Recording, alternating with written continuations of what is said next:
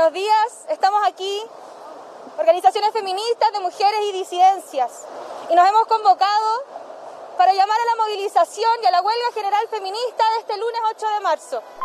Nuevo 8M que vuelve a visibilizar las demandas de las mujeres. La pandemia del coronavirus ha golpeado con más virulencia a las mujeres que a los hombres. No se olvide que el 70% de las mujeres en nuestra región trabajan en la informalidad. Según ONU Mujeres, las medidas de aislamiento social están generando un aumento de la violencia de género. La otra plaga del coronavirus es el incremento de casos de violencia contra la mujer. Esta convocatoria es preciosa, es realmente emocionante ver tantas mujeres juntas. Llamado a movilización 8 de marzo, huelga general feminista. Desde la sala de redacción de La Tercera, esto es Crónica Estéreo.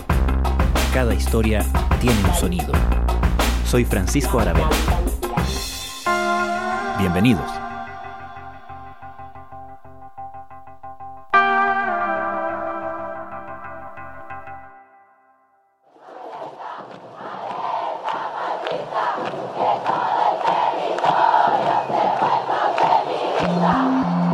Desde hace un par de años que el 8 de marzo, el Día Internacional de la Mujer, no es lo mismo. Las multitudinarias marchas feministas en todo el mundo desde 2018 dieron cuenta de un despertar masivo en torno a la idea de movilizarse activamente exigiendo reivindicaciones históricas. El fenómeno tuvo manifestaciones particulares en distintos países. En el nuestro estuvo marcado en un inicio por tomas universitarias. Hace un año, la postal de la marcha del 8 de marzo en Santiago hizo noticia. Cerca de 2 millones de mujeres salieron a manifestarse. Difícil no anticipar la cantidad de mujeres que este año llegaría de todas las edades, de todas las comunas, por todos los motivos. La alta convocatoria del movimiento feminista. Fue poco antes de que la emergencia del COVID-19 vaciara las calles. Y la pandemia golpeó especialmente fuerte en todo el mundo a las mujeres. ¿Cómo llegamos entonces a este 8 de marzo en Chile después del estallido social y la pandemia? Esta ola feminista lleva su, su tiempo. Constanza Michelson es psicoanalista y escritora. Es columnista de La Tercera. Hay quienes la sitúan en 2018 a propósito de, del feminismo norteamericano en Hollywood y el Me Too, ese, ese estallido. Pero también hay, feministas latinoamericanas que dicen, ey, no, no, no, no, no, Esto, esta ola parte antes y parte antes cuando de pronto en Latinoamérica teníamos tres presidentas mujeres al mismo tiempo. Eran Michelle Bachelet, Dilma Rousseff y Cristina Fernández. Se podrá criticar políticamente algunas cosas, en fin, como sea, tuvimos tres presidentas mujeres y que fue un hito. Entonces, bueno, ¿dónde marcar dónde comienza esta ola? Hay una discusión, pero el asunto es que lleva un buen rato. Da la impresión de pronto de que el feminismo, ¿no? En Chile al menos es una especie de antecedente del estallido social, es justamente por, porque en esta ola feminista me parece que lo que ha estado en, lo que ha entrado fuerte, no es primera vez, digamos, pero lo que ha entrado en cuestionamiento de manera muy fuerte es justamente el modelo económico, pero no solamente el modelo económico situado en, el tema de las cifras, sino que la economía como modelo de vida, digamos, como, régimen de la ciudad, de alguna forma. Entonces yo creo que por eso es de alguna manera un antecedente del estallido, pero también recordemos que a los pocos días del estallido aparecen las tesis que vienen como articular, cuando esto todavía era, era esquilas por todas partes y humo, las tesis vienen como articular una idea, decir, bueno, hay algo, este estallido también es feminista. Entonces creo que ha estado presente y la pandemia, bueno, la pandemia, yo creo que si algo nos mostró la pandemia, algo que sabíamos, por supuesto, pero a veces necesitamos que nos muestren más fuerte. Bueno, se ha hablado de este retroceso ¿no? en, en, la participación laboral de las mujeres a partir de la pandemia, que es decir, bueno, cuando entonces lo que está acá en juego es el cuidado, las labores de cuidado, las labores domésticas, parece que todavía son un asunto ¿no? que está subsidiado en gran parte por las mujeres. Es interesante lo que planteas en términos de los fenómenos locales o los ingredientes locales del feminismo o de las marchas o las manifestaciones públicas de carácter feminista y cómo van conectando con los fenómenos globales, ¿no? Porque si bien es cierto, en Chile tuvimos el estallido social que tuvimos, el modelo económico al que haces referencia es un modelo que impera en buena parte del mundo. ¿Cómo se manifiestan esas conexiones entre el feminismo y los modelos, los sistemas donde florece? A ver, se me ocurre dos cosas. Hay algo que está pasando de manera global, que hay una especie de crisis de la política representativa, especialmente para la izquierda, por lo tanto, es ahí donde estallan o irrumpen, si tú quieres, los movimientos sociales. Entonces, esta especie es como de guerras civiles en distintos países, guerras civiles lo digo entre comillas, ¿no? pero, pero, pero este tipo de fenómeno lo hemos visto simultáneamente en un montón de países y todo indica que eso va a seguir así, ¿no? O sea, hay algo que está en crisis de las cosas como, como habían sido desde podríamos decir, no sé, todo el ciclo de lo que se llama el capitalismo tardío desde la caída del muro en adelante. En Europa, las manifestaciones antigubernamentales estuvieron dominadas por los chalecos amarillos. Los manifestantes acusaron al gobierno de ignorar las necesidades de los ciudadanos normales. En algunos países de Europa del Este, los manifestantes antigubernamentales estaban indignados por la corrupción. En Ecuador, una huelga general paralizó el país. En Bolivia, las denuncias de fraude electoral en las elecciones generales desataron protestas masivas. Incluso se habló de una primavera latinoamericana en Chile todo comenzó con la subida del precio del metro. Fue la gota que colmó el vaso. El país, uno de los más ricos, estables y pacíficos del continente, es también el más desigual parece que estamos en una especie de cambio de, de, ciclo, un cambio también a propósito de lo digital, yo diría que una cosa más grande, quizás un cambio de época. Entonces yo creo que todo esto se inserta en eso. Ahora, el tema del feminismo particularmente con podríamos decir como la crítica ¿no? al capitalismo es algo antiguo. Silvia Federici siempre dice que en el fondo el punto cero de la revolución es justamente la transformación de los modos de producción y especialmente la jerarquía entre el trabajo productivo y el trabajo reproductivo. Bueno, y siempre cuando el feminismo en las distintas olas me parece que llega ese punto, es ese punto el que algo pasa que hasta ahí llega y van quedando cosas en las distintas olas feministas, no sé, pues desde el voto, la revolución sexual, que luego hay feministas que dicen, bueno, esa revolución sexual después igual se acopló a la revolución neoliberal, entonces hay como unas trampas ahí entre medio donde ciertos logros igual se van siendo como cooptados por lo que existe. Entonces, bueno, por eso se dice que la revolución de las mujeres es la revolución más larga. Pero además porque está este punto que inevitablemente me parece que el feminismo llega siempre a decir, bueno, hay un punto cero ¿no? ¿Y qué, qué pasa? No sé, pues viene la pandemia y por qué son las mujeres las que retroceden, especialmente las mujeres las que retroceden, décadas se dice, ¿no? De logros en el sentido de su participación laboral. Y lo que pasa, aquí voy a, voy a tomar a otra autora, Hannah Arendt, ¿no? Que ella dice, bueno, al final la felicidad es pública, en la medida en que somos reconocidos en la ciudad, es que podemos ser sujetos políticos, es que podemos encontrar nuestra libertad y nuestra responsabilidad también por la ciudad. Y lo que ha ocurrido, lo que ocurre con lo doméstico, es que lo doméstico ha quedado relegado en un segundo lugar, una cosa silenciosa, una cosa de índole privada, algo que ni siquiera tiene voz para discutir sus propias condiciones te lo pongo así, un ejemplo súper de ahora, que es todo el tema de la, vuelta a clases. O sea, si la pandemia ya fue difícil, la vuelta a clases pareciera ser igual o peor, porque los colegios ponen unos horarios que francamente, si tú escuchas a cualquier familia con hijos ahora, te decir, eh, ¿qué, qué, están pensando? unos horarios realmente imposibles para que alguien pueda trabajar. Entonces, no sé si el diseño institucional, muchas veces pasa eso, que considera que alguien va a subsidiar ese desastre lo que está mal pensado, que alguien se va a hacer cargo de, no importa, salir de, su trabajo cuatro veces o tener un trabajo media jornada o no trabajar, que alguien lo va a resolver de manera privada. Tras varios meses de ausencia, este lunes abrían sus puertas casi 2.500 de los 9.500 colegios que existen en Chile. El retorno a las clases será voluntario, seguro, gradual y flexible. Ahora, si tú ves los chats de apoderados, que generalmente son de apoderadas, siempre están las mujeres como organizándose, ya, yo hago el turno para acá, yo te apoyo para acá, yo cuido a los chicos acá. Ahora en la pandemia vi grupos también de mujeres que se turnaban para cuidar niños en las plazas. O sea, hay una capacidad, siempre hay sociedad, ¿sí? donde, la institución diseña no pensando, digamos, o desconectada a veces de la vida cotidiana. No digo esto porque las mujeres sean mejores personas, sino porque ha tocado así históricamente, son un poco las que limpian el desastre, las que van diciendo, bueno, ya, digo, desde las ollas comunes hasta estos chats de apoderados, van resolviendo eso que la vida no lo hace nada de fácil, digamos. Y yo creo que eso tiene que ver totalmente con la discusión del aborto también. O sea, ¿qué hacemos con la realidad? ¿Puedes profundizar un poco en eso? Sí, mira, dentro de todas las cosas que he leído sobre esta discusión, todavía para mí La más excepcional es un, un, artículo de Natalia Ginsburg de los años 70, sí, principios de los 70, donde ella dice, bueno, la verdad es que me irrita, hay que pensar que estas cosas vienen hace mucho tiempo, uh -huh. también está el movimiento, ¿cierto?, del aborto en esa época. Y ella decía, bueno, a mí me irrita mucho esto de que el aborto sí, porque el cuerpo es mío y yo hago lo que quiero, digamos. ¿no? Adelantándose ya a un argumento que es, es vamos, y en la línea neoliberal al final. Y ella decía, al final, cuando las personas estamos enfermas, cuando estamos embarazadas o cuando nos pasa algo, especialmente cuando estamos embarazadas, nos damos cuenta de que nada nos pertenece, ni siquiera el cuerpo. Ahora, es una situación tan dolorosa esa, esta fragilidad de la vida, que entonces lo mínimo que podemos hacer como sociedad es ayudarnos en eso, no hacerlo más difícil, no criminalizarlo. Es decir, justamente como vivimos situaciones así como nos ten tenemos que ayudarnos en la enfermedad, también en una situación como un embarazo no deseado o un embarazo inviable, etcétera, ¿no?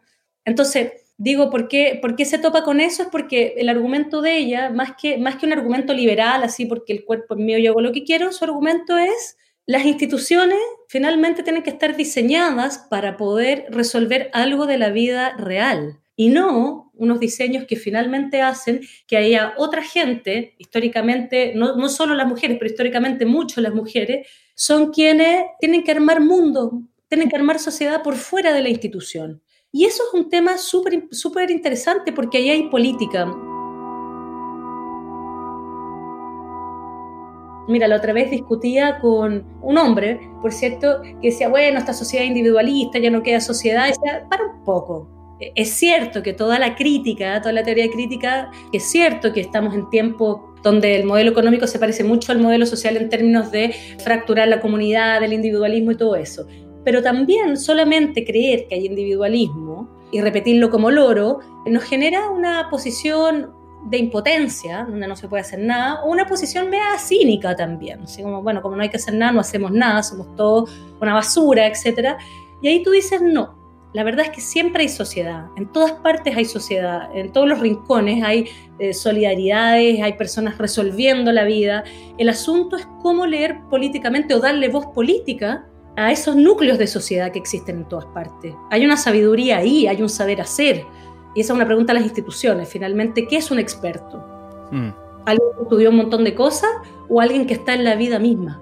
¿Cómo ver la vida? Eso es un tema que, que, que pega muy fuerte a la vida de las mujeres, porque el mundo ha sido diseñado desde el punto de vista masculino. Está claro que el feminismo es siempre político, pero político en el amplio sentido, ¿no? Exacto. Ponte tú, Rita Segato, ella habla justamente de esto, del lugar de lo doméstico como un lugar político, que no es lo mismo que decir esta cosa media gringa que es de lo personal es político, que en una lectura de eso personal es político se vuelve medio policiaco. Entonces Rita Segato dice, no, paremos, pues si no vamos a terminar todos durmiendo con un abogado o metiendo un juez en la cama, hmm. digamos, o sea, no metiendo un juez a nuestra vida privada. No, ella dice que lo doméstico sea político, significa que hay que leer la politicidad que ahí ocurre, si en lo doméstico se toman decisiones muy importantes. O sea, la educación, por ejemplo, ahora. ¿Qué pasaría si efectivamente se preguntara a las personas en su casa qué necesitan? No sé, quizás efectivamente esto que surgió espontáneamente de ciertas mujeres turnándose para cuidar en ciertas comunidades niños en la plaza, al aire libre, para poder, qué sé yo, hacer otras actividades, eh, o hacer clases al, al, aire libre. ¿Podrían preguntarle a las familias si acaso hoy día privilegiamos en este momento, en la crisis, que los eduquen, que los llenen de cosas o que estos niños puedan salir de la casa, socializar con otros niños con ciertas restricciones, en espacios abiertos? O sea, digo una cosa muy concreta, el diseño de la ciudad y el diseño de la vida. ¿A quién le preguntan cómo, desde dónde está diseñado eso? Hay un libro súper bueno que se llama La Mujer Invisible, que son puros datos así, de Caroline Criado, se llama, es la autora. Y ella dice, bueno, no sé, pues por ejemplo, los airbags fueron diseñados, hasta hace poco tiempo atrás empezaron a usar modelos maniquí con, con el promedio de peso de las mujeres, por ejemplo. Mm. Siempre era pensado con la idea de un cuerpo masculino y que podía ser un riesgo finalmente para las mujeres. O bien, no sé, pues cuando se socializan los síntomas que todos conocemos, los síntomas de un ataque cardíaco, generalmente conocemos los síntomas que más afectan a los hombres, no a las mujeres, que son otros síntomas. Ponte tú. Hasta el diseño de, un, de los campos de refugiados, donde las mujeres también huyen, ¿no? Por miedo a la violación. O sea, ¿dónde está puesto el ojo? ¿A las mujeres se les pregunta o como las mujeres históricamente han estado, cierto, en lo doméstico, son pensadas como sujetos no políticos, como sujetos que no saben? Esa es, eso es la relevancia cuando digo que el valor está puesto en el trabajo productivo y no reproductivo. Nosotros pensábamos que esta crisis podría ser una oportunidad para construir sociedades más corresponsables, pero lamentablemente los datos que estamos viendo lo que están haciendo es profundizar las desigualdades si el feminismo es político, ¿qué tan transversal políticamente puede ser? Ah, esa es una súper buena pregunta. Em, y es algo que se piensa bastante porque, porque, claro, el feminismo se puede, y que también divide ¿no? a, a, los sujetos políticos del feminismo. Déjame agregarte una cosa, porque hablabas hace unos minutos del aborto, y el aborto es quizás uno de los temas más controversiales y que causa en, en un grupo importante de mujeres un cierto rechazo a el argumento o la causa feminista como un todo, ¿no? Porque finalmente es algo con lo cual los opositores al aborto, algunos de ellos lo sienten de manera muy integral en su vida, muy de principios, y por lo tanto les genera un rechazo profundo que ser feminista venga aparejado, por lo menos en el discurso o en ciertos discursos, de apoyar, por ejemplo, el aborto. Te lo pongo como probablemente uno de los ejemplos más controversiales. Bueno, sí, o sea, e, esto tiene muchas divisiones y hay muchas discusiones. Por cierto, la del aborto pero hay otras hoy día que son, que son más de hoy día, digamos, de esta ola feminista, que son, ¿quién es el sujeto político del feminismo? ¿Son las mujeres o son los cuerpos feminizados? Es decir, las mujeres trans, por ejemplo, las feministas radicales dicen que no, dicen que esto es un asunto de seres que tienen útero, por decirlo así. Hay una discusión ahí hay uh, la discusión del aborto, está la discusión también con el feminismo más liberal, que en el fondo el feminismo liberal que dice, bueno, esto se trata de disputar más derechos y sumar derechos a lo que ya hay, mientras que un feminismo más de izquierda dice, no, no se trata de sumar más derechos, se trata más bien de este punto cero, el punto cero la revolución, al final, ¿de qué sirve esta cosa de superar el famoso techo de cristal y todo, yo que encuentro un concepto bien ciútico, cuando no hay un piso, o sea, ¿qué es lo que pasó? Yo diría que es muy propio como del imaginario de la mujer de los 90, la doble jornada, pues esta mujer hiperestresada que hace como que no tiene hijos, tiene que hacer como que no tiene hijos para competir laboralmente con los hombres, mm. quedarse en estas reuniones hasta después de las 7 de la tarde para estar en la misma, y quizá, bueno, y si tiene plata, además apoyándose en otra mujer que está precarizada cuidando a los hijos. Eso es que no cambió nada. Ahí hay una hay un debate que es súper importante. Entonces, si me preguntas a mí, mi opinión es que, es que el, feminismo liberal, este feminismo ¿no? de, eh, de sumar solamente derechos, es un feminismo que, que, en mi opinión, no resuelve los problemas del feminismo. Finalmente, Constanza, si la revolución de las mujeres es la revolución más larga, ¿es también una revolución interminable? Yo creo que, ¿qué es la revolución más larga? Bueno, porque el feminismo se trata de muchas cosas, o sea, de temas culturales, temas sexuales y temas económicos. Mi sospecha, si tú me preguntas, el tema económico es el que lo hace más difícil, porque ahí se junta con una pregunta que es más grande, que es, ¿es posible el feminismo en la distribución, digamos, de la vida que hace el capitalismo o no? Y eso seguramente es, una discusión larga y es una discusión que sobrepasa o, que es más grande que el puro feminismo también, que tiene que ver, yo creo, con, justamente con la crisis política actual, que es la pregunta por la izquierda al final. ¿Qué es la izquierda? ¿Sumar unos derechos o transformar algo del sistema productivo? Incluso piensa, hay otra, una economista feminista argentina también que dice que incluso la discusión súper progre de, del post-trabajo, al post-trabajo se le dice este el tiempo cuando las máquinas sustituyan de manera masiva los empleos de las personas, y se habla entonces de un ingreso universal, de pagarle una plata básica a mucha gente para poder subsistir, pero ella dice, entramos al mismo problema, incluso esa solución progresista es un problema porque no da con el corazón de este asunto. ¿En qué sentido? Entonces, ¿qué va a pasar con toda esa gente desempleada que va a recibir una plata para subsistir? También va a quedar igual que una dueña de casa, con lo que ha sido hasta acá una dueña de casa, fuera de la discusión política. Va a quedar de nuevo en una cuestión superflua, como diría Hannah Arendt, es decir, sin voz, sin posibilidad de tener una opinión y un poder y una responsabilidad en la vida cívica. Entonces volvemos a la misma cosa. Finalmente, ¿para qué nos va a servir todas estas máquinas produciendo cada vez más como se necesitan consumidores, bueno, seguramente va a haber un ingreso básico universal, pero ¿a quién le va a servir eso?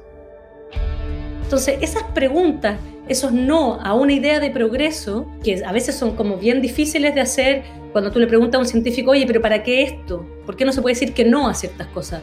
te van a poner cara rara, no se puede decir que no, o está súper instalado que no se puede decir que no a cierto progreso, como si no pudiéramos tener agencia sobre eso. Y siempre, como digo, me parece que cuando uno lleva como al fondo, uno se va metiendo cada vez más en, en esta problemática, se llega a este punto, que es como, bueno, ¿cuál va a ser el mente de, de las mujeres? ¿Sumar derecho o transformar efectivamente el diseño de la vida, el diseño del mundo, para la vida, digamos, algo así? Constanza Michelson, muchas gracias. Chao, Francisco.